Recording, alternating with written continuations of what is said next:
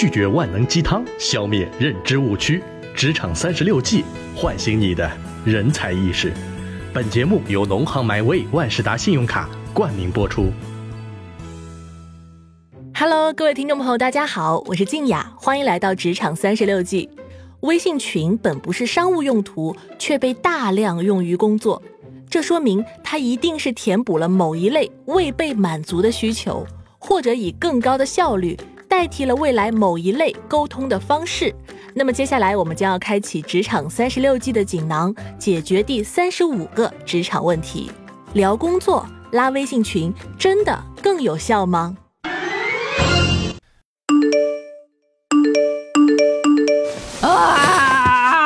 啊！周末美好的早晨全被这工作群破坏了。确实，比上班的时候的闹钟还准时。你也看看你手机，别调成了静音，错过了很重要的消息啊！哦，对，说的是，我来看看，怎么样？几百条未读消息吗？一条都没有。这么清闲，你太没存在感了吧？哎呦，是我这个小透明在群里发消息都没人看，想到就心酸。那你发点劲爆的，比如说。喏，现在办理农行 MyWay 万事达信用卡，在 MyUS 享运费低至七折优惠，海淘 Strawberry Net 享八五折及免运费优惠，小伙伴们醒一醒啊！我试试。哇，潜水的都出来冒泡了，你这招真不错。那是，微信群里面就应该分享这种有用的信息嘛。过去在广告公司有一个特有的职位。叫流程专员，他的工作内容很模糊，但有一个核心的职能，就是控制项目的流程、项目人员的时间分配和召集开会。简单的说，任何一个团队成员发现自己有讨论协作的需要，都可以请求流程专员安排相关的人员参加会议，并对讨论结果的执行有监督的义务。不过，现在的流程专员这个职位几乎消失。或者由客户经理接任了，原因有很多，其中一点就是流程专员的组织会议资源的工作职能被电子邮件，特别是工作讨论群组软件给取代了。在微信群之前，常见的职场沟通方式有五种：一、正式通知；二、电子邮件；三、小型讨论会；四、电话；五、一对一当面沟通。如果你想和领导讨论你近期的表现和未来的打算，你一定要选择一对一的当面沟通。如果你有一份报告需要立刻转给团队的所有成员，电子邮件是最好的选择。如果是前面的案例，就属于危机处理性质，信息量很大，需要向团队成员公开，并经过充分的讨论。以前这通常需要一次小型的会议来解决。所以大家才有了又要加班的恐慌。过去在广告公司工作，经常有同事跑到座位边上，有时间吗？商量个事儿，然后再拉上三五个相关人员，十五分钟的讨论会，这几乎是专业服务类公司最需要、最日常、最基本的沟通方式了。很明显，工作微信群的出现，让过去的小型会议可以不分时间，随时讨论一下。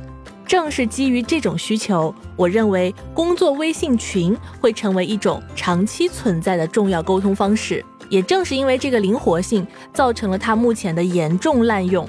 那么，到底应该使用何种沟通方式呢？您需要考虑三个方面的因素：一是信息量的大小，二是信息私密的层次，三是时间的需求。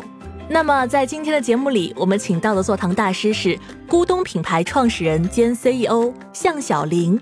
我们一起来听一听他是怎么看待这个问题的。向总您好，请问您觉得聊工作的时候拉一个微信群是否会比较有效率呢？其实是这样的啊，我觉得作为任何一个互联网的工具呢，都不应该排斥，尤其是我们现在比较年轻的人群。那我觉得最关键是要学会如何去驾驭这种工具的本身的应用的本质。那到底为我们是不是真正能带来一个高效的东西？那我们呢有分两个方面来看啊。第一个微信群呢，能够帮我们在前期很容易能够建立一个短期的关系。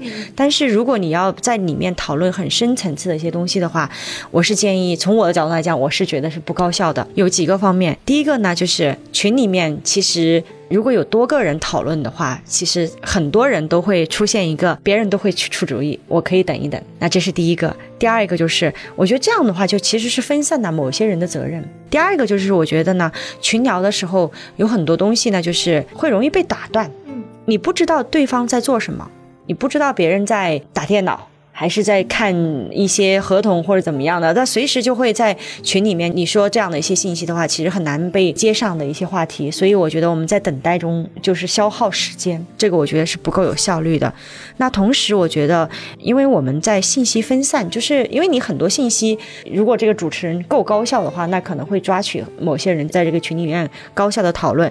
但是呢，一旦这个信息没有被高效的人去利用的时候，信息被分散的时候，就会出现我们。这块时候讨论这个，下一个人说的是另外一个东西，那基本上就会过了很多时候，你就会觉得半个小时以后都没有任何结论。至少在我们讨论的过程中，基本上是会发生这样的现象，讨论了半天，最后的结果就是他在说 A，我们在说 B，或者是其他的人在说 C。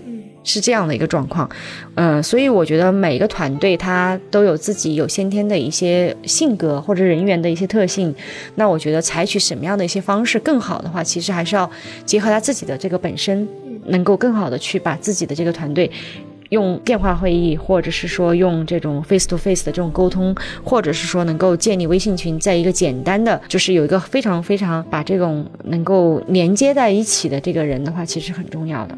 好的，感谢向总的回答。其实拉微信群聊天聊工作，只要记住以下几个礼仪，就可以提高效率啦。第一就是信息完整的发送，务必把每一段完整的话一次性发送。